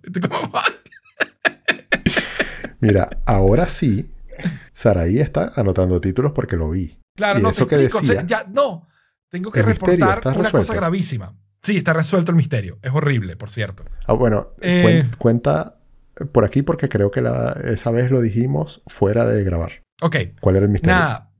El misterio, el misterio que teníamos era cómo Saraí estaba escribiendo títulos cuando no tenía acceso al documento. Ok. ¿no? Y ella decía que ella, como usuario anónimo, había podido entrar sin tener que loguearse y poder escribir. Y yo, eso es imposible. Es imposible. Pues no es imposible. Bueno, ¿qué, qué hizo? ¿Una copia del archivo y lo escribió en su no, propio...? resulta, querido amigo Jorge, que nosotros teníamos en los permisos de nuestro documento que cualquiera con el link puede editar. Ah. Todavía lo tenemos. Exacto. Entonces, ¿cómo es que nuestras notas han sobrevivido todo este tiempo? Implica lo poco que la gente escucha el podcast o lo poco que le importan las notas. O lo poco que conocen el, el. Eso- Es que nadie usa O la vaina. razón por la cual nuestras notas siempre están vacías es porque capaz la gente las está borrando. Y no nos acordamos nosotros. Wow, eso, eso está grave. Y, Ah, y- gravísimo, gravísimo. No, no está grave. Eso demuestra que nuestros usuarios son chéveres. Ah. Bueno, medio chéveres, porque lo chévere hubiera sido que hubieran puesto links mini O sea, y temas son, cuando no son teníamos. o muy coño, chéveres o o sea. muy terribles. Una de las dos, ¿no? y lo más probable es que sea la dos. Y bueno, terminó no siendo grave, pero es grave desde el inicio. Es grave desde el inicio. Y yo no sé desde cuándo está eso así, vale acotar. ¿Qué? Bueno, desde el inicio, probablemente. Me imagino, no lo sé. No lo sé. Yo creo que no, no creo que no estaba desde el inicio, pero no sé desde cuándo estaría. Si acaso, o sea, quien lo tiene que haber cambiado soy yo y quien tiene que cometido el error original soy yo, no sé por qué. Pero bueno, anyway. Eh, quería compartirles una aplicación que salió hoy que ustedes saben, yo lo he mencionado muchas veces, mi canal favorito de YouTube se llama Kurzgesagt Ay, yo vi que lo, o lo In a tuiteaste, Nutshell. pero no, Sacaron no la- un video no hoy sobre la estrella más grande y sacaron una aplicación que te va moviendo desde las cosas más pequeñas hasta las cosas más grandes del universo. Eh, no la he bajado todavía, cuesta 3 dólares, pero se ve interesante. Es posible que la compre durante la semana, todavía lo estoy pensando, porque lo que no me gusta es que funciona en modo landscape, lo cual me parece como, ¿what? ¿What? Como demasiado 2000. Exacto. Entonces, eh, pues nada. Eh, me pareció que estaba cool y se las quería comentar porque primero me parece a mí el mejor canal de YouTube. Sus contenidos son increíbles y probablemente esta aplicación tenga un montón de cosas chéveres también. Tengo que verla con detalle y ya les Y comento. bueno, eh, esto que puse aquí en mini eh, de Tim Ferriss, ustedes lo conocen, o creo que lo conocen, eh, amiguísimo de Kevin Rose y bloguero súper, súper famoso, eh, decidió publicar un podcast esta semana sobre un trauma que sufrió, que nunca había contado en público, acerca de abuso que fue víctima pues, de abuso sexual entre sus dos y sus cuatro años de edad Ok. y decidió hacerlo con, o sea, grabar el episodio con una amiga de él que lo ha acompañado durante todo el proceso de, esa- de sanación. Eh, y cuando lo estaba grabando, ni siquiera sabía si lo iba a publicar o no. Y después tomó la decisión de sí publicarlo. Eh, al principio él da como un... ¿A ti no te parece, rap- pausa, ¿Qué? que esas cosas, cuando dicen esas cosas, como que siempre fue, siempre fue trampa? O sea, es, es marketing. ¿Tú crees con un tema de esto? No sé, cuando dicen, yo, yo yo siempre- nunca pensé que lo fuera a publicar. Entonces, ¿para qué lo grabaste, weón? Probablemente estabas pensando publicar. No, no. No, nunca pensé que lo fuese a publicar. No, es que no sabía si lo iba a publicar o no. Mm, bueno, ok. Sigue. O sea, yo, yo supongo que, eh, ok, tú lo grabas, o sea, tú tienes la intención de publicarlo. Tú lo grabas y te gusta Estás cómo quedó criticando a una persona que, fue, que, fue, que está traumatizada por el abuso que sufrió. y que lo está contando. Déjalo tener su duda y lo está contando. Déjalo tener su duda. Fine, fine, si fine. A mí lo que me parece es que no- lo, lo que, lo que dudo es un poquito de la legitimidad de esa duda. Pero bueno, adelante. Entonces, Pero es Tim Ferris. No, no sé qué quiso decir Alfredo con eso, porque se está riendo. No, no, a mí Tim Ferris me parece un tipo chévere. No aguanto su voz, así que no iré el podcast, pero un tipo inteligente. Ya ha tenido varias ideas bastante. Sí. Bueno, entonces él lo primero que hace es dar como un overview de todo el problema, empezar con el statement como periodista, como los periodistas. Y mi primer instinto cuando él dijo que el abuso había sido de entre sus dos y sus cuatro años fue pensar, ¿y cómo se acuerda? Y entonces empecé yo a intentar recordar cosas que sucedieron en esa época de mi vida y me cuesta mucho. Y entonces después él me responde la duda porque cuenta que no, se, no, no lo recordó, sino hasta hace seis años más o menos, cuando tuvo una, o sea, como que una experiencia con psicodélicos. Y que en ese momento todos, como que todo volvió a su cerebro y como si lo hubiese revivido. Y él dice que se acuerda exactamente el layout Wow. de la casa donde él sufría esas cosas, eh, de la gente, de, de lo que pasaba, de, de- de todo. Y que luego de esa eh, fue Eso con su mamá. sorprendente. Sí, por eso. Luego de eso fue con su mamá y empezó como a reconstruir todo lo que había pasado eh, en esa época de su vida.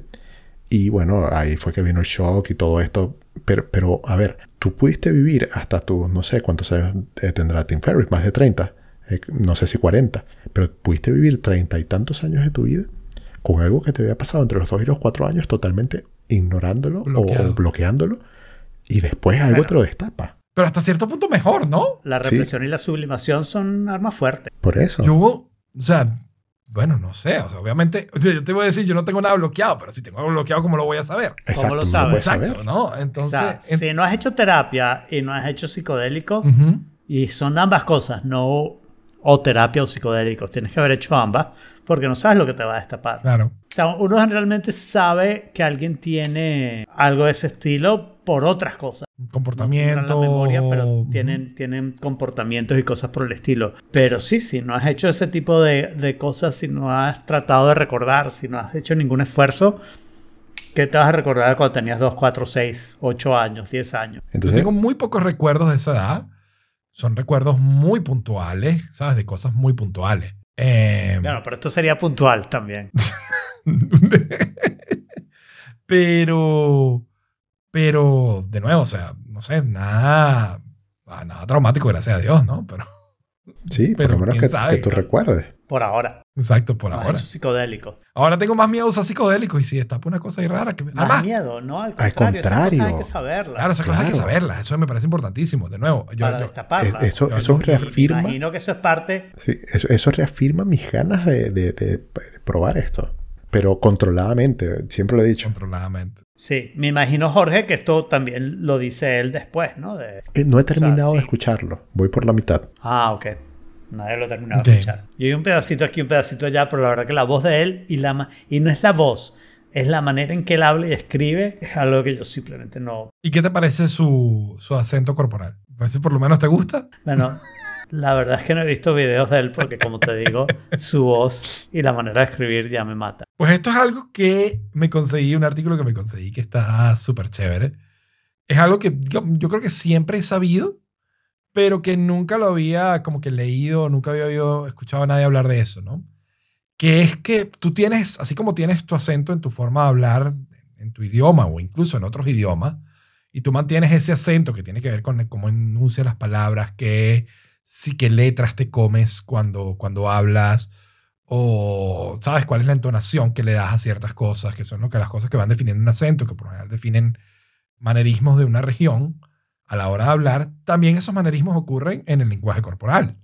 La forma en cómo se expresan las personas revela muchas veces de dónde son y como es como el lenguaje corporal suele ser mucho más inconsciente, es mucho más fácil detectar de dónde puede venir una persona por su acento en el lenguaje corporal, ¿no? Una de las cosas que que mencionan allí es esa, para mí, de las mejores escenas de mi vida de Inglorious Bastards, cuando están haciéndose pasar por nazis, eh, por soldados nazis, y uno de ellos ordena tres cervezas y cuando va a ordenar tres cervezas, hace tres, como lo hacen los americanos, cuando los alemanes hacen tres con el dedo pulgar y los otros, ¿no? Y el, y el índice y el del medio.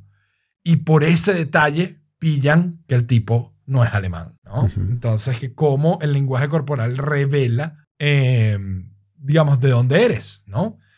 Se me ocurre otro, el típico ejemplo, ¿no? De- de- del gesto italiano que define la mitad de las cosas que dicen los italianos y que tiene 20.000 acepciones en italiano, pero que no es tan común en, en muchos otros lados, ¿no? No es el único gesto italiano. Los italianos hablan mucho con gestos y con las manos y tú puedes reconocer, de hecho, regiones de Italia por el tipo de gestos que hacen. Y dice que esto incluso se va a, a- expresiones faciales, incluso expresiones faciales durante el orgasmo. Los orgasmos son, también tienen acentos regionales, ¿no?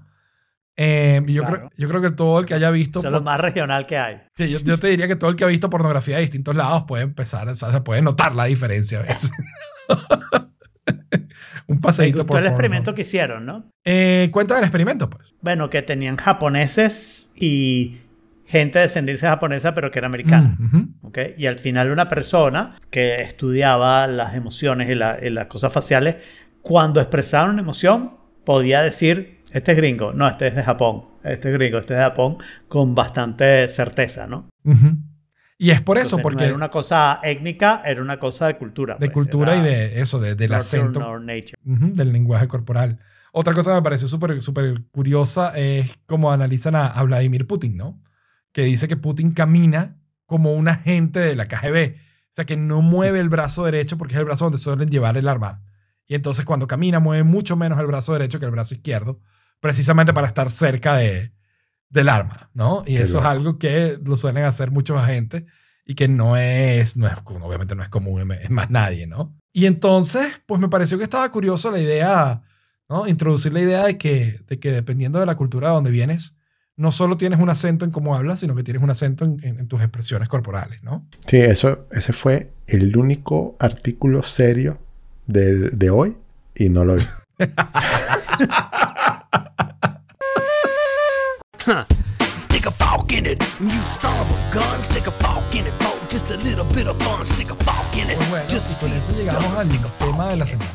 Tú ¿Qué? pensabas que no íbamos a llegar, Alfredo, pero sí llegamos, ¿no? El tema de la semana pienso que no deberíamos es- llegar, pero está es bien. un video y cuando yo vi que Yo era un video, un video me a emocioné y yo dije, es para mí nuevamente. Exacto, era para ti, Jorge. Y, y cuando, cuando empezó, eh, introduce el concepto de entropía y yo, bueno, vamos bien, pero después se vuelve una melcocha, un Una melcocha, vaivén, ajá. un como que un merjurje que, que imposible de digerir. Y más bien, yo, yo estoy acá viendo a ver qué van a decir ustedes sobre eso. Pero, ¿Qué es lo que vamos a me... empezar con que tenemos un problema. Tú dices entropía, vamos bien. Y la entropía nunca va bien. Entropía en realidad La entropía es vamos la mal, definición ¿no? de no vamos bien. Pero es para dónde vamos, por otro Claro, lado. es para dónde vamos. Siempre vamos para dónde. Para hacer entropía, pero no implica que vayamos bien. Excepto por los el video. mencionados de esto. Sí, déjame hacer el resumiente en jefe del video. Esto es un video viejísimo, de hace un par de años, que yo lo vi cuando salió en su momento. Es de uno de mis canales de YouTube favoritos también, que se llama Space Lo Time. tenemos guardado desde hace dos años, a pesar de que este podcast solo tiene año y medio. True ¿no? Story. True Story. True Story. O sea, esto es cierto. Está guardado de hace dos años. Em, y em, esto es uno de mis canales favoritos de YouTube, pero sí reconozco que es uno de los canales densos y difíciles de, de procesar. O sea, aquí tocan conceptos con un nivel de profundidad, digamos, bastante serio y bastante, bastante académico, bastante profundo. Y no es tan fácil de digerir como algo. No, no, yo capaz no al nivel de Alfredo, no, no 100% O académico. sea, no, no es académico. Son temas densos y difíciles de digerir. Exacto, temas, exacto, pero los explican bien, o sea, los explican de una forma muy adulta, ¿no? No, no tanto para, no para niños, pues no, no para... Tienes ¿Pero que ¿Estás muy- hablando solo de PBS Space and Time o de los tres de canales? Space Time, de PBS Space Time. Los otros dos, Eons y eh, It's Okay to Be Smart, son mucho más dumbed down, ¿no? Mucho más para, para un nivel mucho más normal de, de gente más normal, ¿no? Pero It's Okay to be smart no debería. No, pero por eso, o sea, te, te está diciendo, bueno, o sea, ser inteligente es normal, está bien. O sea, es para gente que es inteligente normal. No, Esto es para gente que bien. quiere entender a profundidad. Space Time es para gente que quiere entender a profundidad conceptos de, de astrofísica que, que no son para todo el mundo, pues. O sea, que obviamente no le llaman la atención a todo el mundo. Deberían serlo. Deberían, pero bueno. el artículo dice, déjalo que yo, que digamos que yo hasta el momento, hasta ese momento que lo vi, nunca me, había logrado explicar, ¿no? Y es que si todo tiende hacia la entropía, y la entropía es básicamente que todo tiende a básicamente estabilizar su nivel de energía en, dentro de todos los factores que intervienen en ese, en ese cuadro que estás evaluando, ¿no? Y entonces eso implica todo tiende al desorden, todo tiende a la repartición y a la disolución de la energía y el orden que tiene un sistema de la manera que sea, digamos, lo más distribuida posible. ¿Estoy muy equivocado al decir eso, Alfredo? No, está bien. El de- el- lo único que, que yo agregaría es entender que el desorden uniforme, que es lo que estás Ujú, describiendo, es random, ¿no? Es raro. El- La manera de hacer un desorden uniforme no es eh, poner las cositas en como, como los centros de cada cuadrito y, y ordenarlas así, sino más bien que las cosas están por todos lados, pero hay un equilibrio porque están uniformes. Ujú. Y entonces mi teoría es, si todos, o sea, mi, mi- mi- duda hasta ese momento era, si todo tiende a ese desorden ¿no? uniforme, ¿cómo se explica la vida? Porque la vida, a fin de cuentas, lo que implica es un, un orden de magnitud donde, donde la cosa se complica más, donde hay una serie de sistemas que se vuelven más complicados de lo que eran, proteínas que se convierten en ácidos nucleicos y ácidos nucleicos que- que logran almacenar información e información que logra replicarse a sí misma, ¿no? Y que, y que por consecuencia además empiezan a haber procesos naturales de respiración, digestión, eh, you know, consumo de, de energía y, que son muchísimo más complicados y que además permiten replicarse y, y- copiarse y mejorarse en el tiempo. ¿Cómo es que si todo está tendiendo al desorden uniforme, se crean estructuras donde hay más orden y donde ese orden además permite replicar y, digamos, multiplicarse, ¿no? Creando instrucciones cada vez más complejas y organismos cada vez más complejos, que funcionan de formas más complejas entre sí y que luego generan todo un balance que es mucho más complicado que lo que, digamos, de donde vienen, ¿no? O de lo que había, o lo que habría antes. ¿Cómo se explica la vida en, en eso, no? Y el, el mejor ejemplo que creo que dan en el video en algún punto, y si no lo vi en algún otro lado, es cuando tú disuelves el café en la leche. ¿Ok? Y tú dices, tú, vas, tú pones tu chorrito de café y lo que va a pasar, obvi- obviamente, luego de mezclarlo, es que tú vas a tener un café con leche. No puedes más nunca volver a separar el café de la leche, ¿no? Se vuelven una sola cosa. Pero en el momento en que lo estás disolviendo, se forman estructuras, ¿ok? Y más de ustedes, ustedes lo tienen que haber visto alguna vez, se forman unos circulitos y unos espirales y unas estructuras, ¿ok? Que, que, que hasta cierto punto parecen como más ordenadas o más rítmicas de lo que debería ser una disolución natural de, de- de la mezcla de estos dos, de, estos, de, de este sistema, ¿no? De estos, de estos dos componentes. Entonces, en el proceso de disolución o, de- o- en el proceso de moverte hacia la entropía, es normal que ocurran estructuras de orden que al final son formas más eficientes de distribuir la energía. ¿ok? Y uno de los ejemplos que dan en algún, si no me equivoco, en este video, donde dicen, pues la mejor forma de convertir un pollo en energía es que tú te lo comas. Es mucho más fácil que dejarlo que se vaya disolviendo en el tiempo y se vaya, sabes, degradando y se vaya mm, mezclando con la energía del universo. Si tienes, sabes, otras formas de vida que lo digieren y que lo procesan más rápido y que lo convierten en, en ATP mucho más rápido, pues este, puedes convertir eso en energía de una forma mucho más fácil. Entonces, que la, la vida y la evolución y la, la razón que explica eh, el- la existencia de estas estru- estructuras más organizadas, autorreplicables, es que temporalmente ayudan a hacer la distribución de energía uniforme más rápida y más eficiente. Ese es el resumen del video. Mm. Sí, el, el punto es que una, o sea, que la entropía no es crear desorden, ¿no? La entropía es buscar un equilibrio. Entonces, si tú tienes, tú usaste el ejemplo del café, Ujú. pero puedes usar el ejemplo, también lo ves en el video, de frío-calor, ¿no? Si tú tienes, eh, pones dos líquidos, uno frío y uno caliente, esos se van a mezclar y al final van a estar en una temperatura promedio cuando intercambian el calor. Pero si es, pero una de las cosas importantes con la entropía, que creo que no lo dijiste o si lo dijiste me lo salté, es que, claro, eso es cierto en un sistema que está cerrado, ¿no? Pero Claro, si tú le metes energía claro. al sistema, pues tú puedes, necesitas disipar esa energía. En otras palabras, tú tienes agua, agarras un pote, una, una olla y le pones agua, esa agua está a una temperatura más o menos uniforme, sobre todo si la dejaste un rato para que lograra cambiar en no sé qué. Porque en ese sistema no hay otra temperatura que esté influyendo. Pero si tú agarras esa olla y la pones sobre una candela, eso crea una energía. Estás inyectando y energía al eso hace que, bueno, eso tenga que buscar un nuevo balance. ¿no? Ujú, nuevo equilibrio. Eh, tanto internamente, el, el agua se calienta de una forma más o menos uniforme, tan uniforme como puede, ¿no? O sea, si hay una parte fría del agua, ese calor se intercambia ahí en el momento que pueda. Pero llega un momento que ya el agua no puede intercambiar más calor y empieza a intercambiar su calor con el aire. claro. ¿no? Entonces, ahí lo que has hecho es un salto de sistema, ¿no? Antes estabas pensando la olla con agua como, como, un, como un sistema cerrado y ahora a medida que le pones energía externa, te das cuenta que entonces la olla necesita intervenir con su sistema externo, ¿ok? Ujú. y, y intercambiar esa energía. Entonces ahora estás hablando de la olla versus el aire El de la habitación. y el agua empieza a hervir y empieza a sacar vapor de agua y ese vapor de agua se va distribuyendo.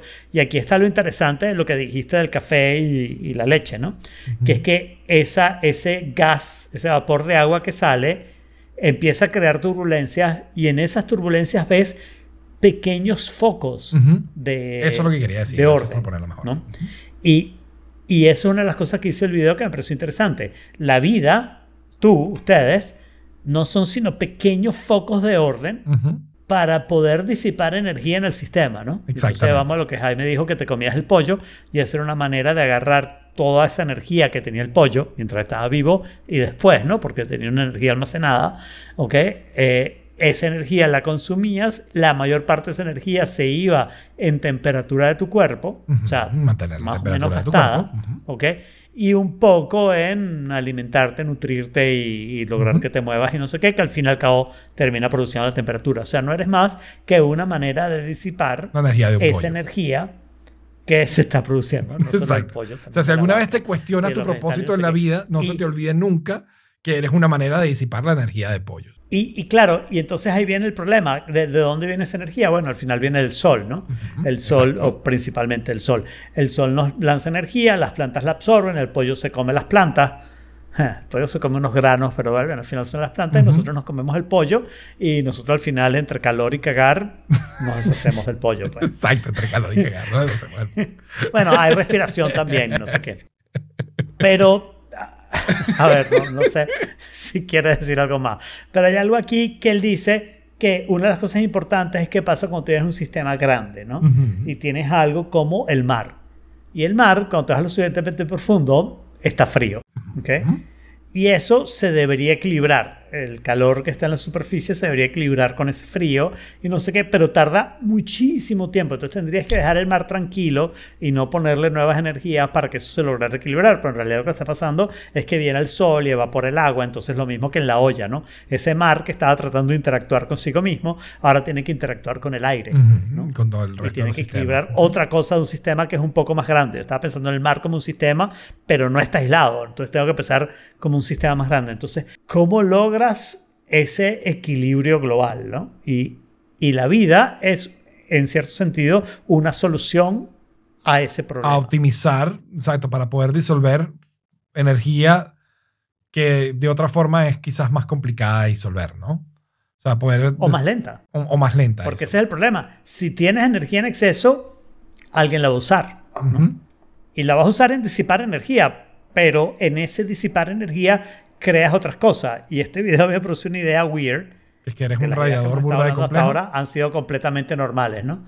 Este, pero me produce una idea weird que, ok, eh, explicaste la existencia de la vida, pero de repente hay una manera aquí de explicar la existencia de la inteligencia. Claro. O sea, es el mismo concepto llevado a un, un nivel más allá, ¿no? Claro, pero hear me out. Creas la inteligencia, creas la civilización, creas global warming, ¿ok? Y ayudas a equilibrar un sistema que está en desequilibrio. ¿no? En el proceso te mueres, pero ¿qué importa? Tú no eras Es que ese era el objetivo. O sea, energía. o sea, a fin de cuentas tú Entonces, vas a el objetivo de crear inteligencia era crear global warming para lograr equilibrar este sistema de una Eh, manera. Yo creo más- que eso es quizás una versión muy particular de, de, digamos, de las circunstancias en las que vivimos actualmente, ¿no? Pero la idea de que, de que porque una, es, digamos, eso es otro nivel, ¿no? Una, uno de los niveles que de cierta forma no hemos visto en otras especies o en, otras formas de vida, es que en algún punto nosotros los humanos aprendimos no solo a replicar nuestro ADN, mezclarlo y generar otras copias de nosotros más eficientes, sino que a transmitir la información y el conocimiento que adquirimos a lo largo de la vida y, ¿sabes?, permitir que las siguientes generaciones aprendan de ese conocimiento y construyan sobre eso y optimicen su vida y tengan una mejor vida o tengan un, ¿sabes?, algo, digamos, puedan, sí, o sea, dominar mejor el planeta gracias a la transmisión de ese conocimiento que se crea, se replica, se mantiene y, sigue exponencialmente creciendo. Entonces, que de cierta forma promueve el desarrollo de, de la misma especie. Pero es algo que no había pasado en otras especies hasta ahora, o que nosotros, que nosotros sepamos por lo menos hasta el momento. Y lo cual es bastante curioso. De repente las otras especies se dieron cuenta de este truco y dijeron, no, no hagamos eso porque nos joderíamos. Sigamos cagando Vamos a fofina y ya. Simplemente nademos en el mar, comamos pescaditos que nos dan estos brutos que no han entendido la vaina y después nos vamos a nuestra nave espacial. So Mira, long and yo- thanks for all the fish. Yo lo único medianamente coherente que vi hasta cierto, o sea, o que pensé, me refiero, hasta cierto punto adentrado en el video, es cuando hablan de lo, lo maravilloso de, que, que tiene 6 billones de, de cadenas de ADN, no sé qué tal, o sea, de, lo que somos nosotros, ¿no? Y, y yo dije, ¿será que nosotros como humanos, con nuestra inteligencia, estamos creando nueva inteligencia o queriendo crear nueva inteligencia, pero eventualmente vamos a llegar a nosotros mismos otra vez. O sea, como que vamos, Como, oh, estamos shit, creando, estamos creando computadoras, por ejemplo, Ujú. y cada vez avanzamos más y más y más en la tecnología. Y si seguimos avanzando y avanzando y avanzando, quizás lleguemos a nosotros mismos otra vez, o sea, a crear un cerebro humano. Bueno, entonces básicamente lo que estás diciendo es lo que le debe haber pasado a Dios si existe. Like, oh shit, I just made myself. Ella no existe. ¿Sabes? Como, oh, coño, llegué al punto donde de, de crearme a mí mismo. Exacto. Sí, porque Bueno, quédate en el este planeta, yo cerebro- me voy, ya vengo. el cerebro es una computadora en muchos esteroides. O sea, es como... Y, y- y si vamos por ese camino, quizás lleguemos a, a ese punto otra vez. Porque nosotros no sabemos quién nos creó a nosotros. Si es que alguien nos creó para empezar. Sí, O, o porque qué, siempre o quién o qué. O quién o qué. Bueno, pues ya, ya- o sea, te quedó clarísimo. Lo que nos creó es la entropía tratando de funcionar más eficientemente. Tu único objetivo es digerir pollos, Jorge. no necesitas hacer más nada en la vida como que 10 digerir kilos pollos de la congelados. mejor forma. ¿Tienes como 10 kilos congelados de pollo? sí. No Pues estás que haciendo tu trabajo pollo- bien, Jorge. Yo compro pollo una vez al mes. por delivery. ok. Pero no, es que ese es el asunto. En términos de entropía, no tienes manera de hacer tu trabajo mal. Porque para congelar. Coño, esos congelar pollos, 33 kilos de Jorge no lo pollo. sabe, pero ha producido una cantidad de calor en otros lados. Y al fin y al cabo, lo que necesitamos en la Tierra es más calor para evaporar los mares, esos malditos que nos están produciendo problemas, ¿ok? Y convertir toda la Tierra en una sola temperatura, pues Ok. algo como Venus. pues, Algo como Venus. fafina. Porque la fafina quiere decir que Venus todavía está, ¿sabes? En las últimas En las etapas de últimas mantener ese etapas del proceso. Ok. Ay, muchachos, yo los amo. De verdad, son muy divertidos. Tomar un tema tan profundo y concluir que somos una máquina de digerir pollos, que es nuestro Pero objetivo eso en lo el dice en universo. el video. Claro. Y que, y que al final, pues nuestro gran objetivo como civilización es simplemente convertir a la Tierra en una sola temperatura. De verdad, insights que no saldrían en otro lado. Convertir a la Tierra en San Diego. Es Convertir a la Tierra en San Diego, California. Sí, porque San Diego es la ciudad que tiene la mejor temperatura del mundo. O sea, todo el tiempo tiene Sí. 16 grados. Cuando no se quema. Pero sí. Pero por desgracia no es San Diego lo que la vamos a convertir, pero ok.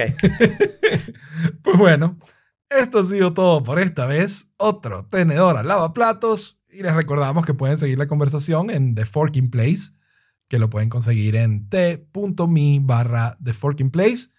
Y agradecemos a Héctor, a Mom Jack, a Saricienta, a eh, al Ernesto, ¿quién más me falta? Creo que más nadie. Pero bueno, agradecemos a todos los que estuvieron en el chat por habernos acompañado en vivo y nos vemos el próximo martes 5 de la tarde en o Forkit barra live. Lo que te forca, Stick a fork in it, lockjaw. Stick a fork in it, salmonella. Stick a fork in it, E. coli. Stick a fork in it. Stick a fork in it. Stick a fork in it. it's done.